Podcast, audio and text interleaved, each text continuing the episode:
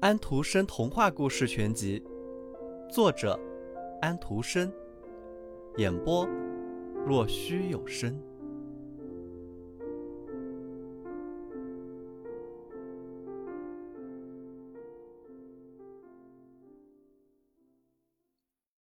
荞麦。每当雷电风雨过后，有人经过荞麦地的时候，往往看到荞麦变成一片漆黑，就好像被火焰燎过了似的。于是农民说：“他遭雷击了。”但是到底是怎么搞的呢？我要讲一讲麻雀是怎么对我说的，而麻雀是从一棵老柳树那里听到的。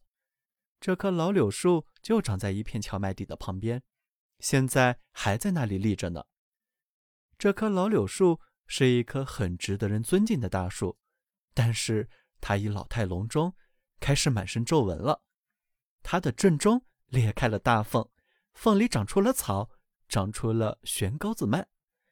树歪向了一边，枝子一直垂到了地面，就好像是绿色的长发一样。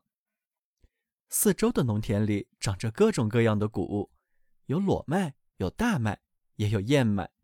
是啊，那漂亮的燕麦成熟的时候，看去就像一大群金黄色的金丝雀站在枝头，麦粒一颗颗都显得很幸福。麦粒长得越是饱满，它的头便垂得越低，显出一副虔诚的样子。不过，也有一块荞麦地，这块地就在那棵老柳树的跟前。荞麦不像别的麦子。它根本不低头，而是傲慢的挺立着。他说道：“我的穗子饱满的很，就像一根轴似的。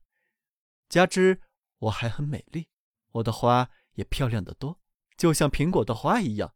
看着我，看着我的花，那真是愉快的享受。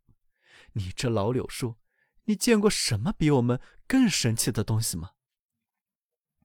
柳树点着头。好像要说：“当然，我当然见到过。”但是荞麦神气的直挺挺的站着，说道：“这蠢树那么老，连它的肚子里都长草了。”这时天上突然乌云密布，天气变坏了。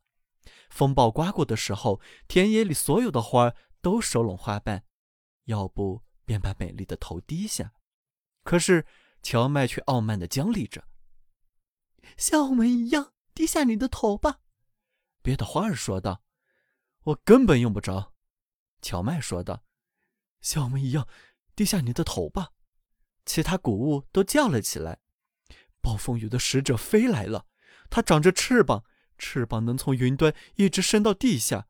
还没有等你请他发慈悲，他就会拦腰把你砍断的。”荞麦说道。不错，但是我不低头。你的花儿都收拢起来，把你的叶子垂下。”老柳树说道。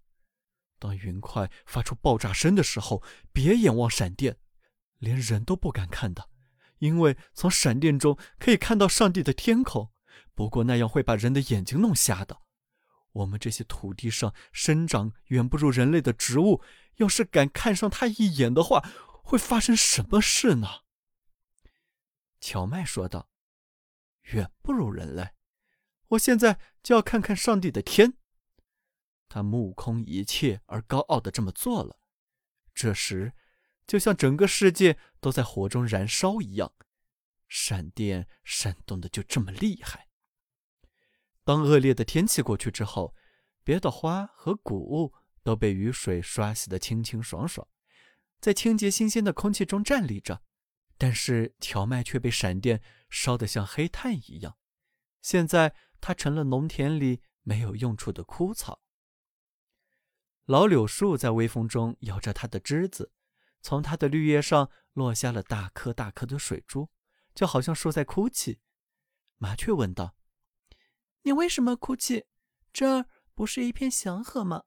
瞧，太阳光多么明媚。”云彩飞得多么自在，你感觉得到花、树丛散发的香味吗？你为什么哭，老柳树？于是老柳树讲了荞麦的傲慢，目空一切和得到的惩罚，其结果总是这样的。现在我在讲的这个故事，是我从麻雀那里听来的。那天晚上，我请他们给我讲个故事，他们就把这件事讲给我听。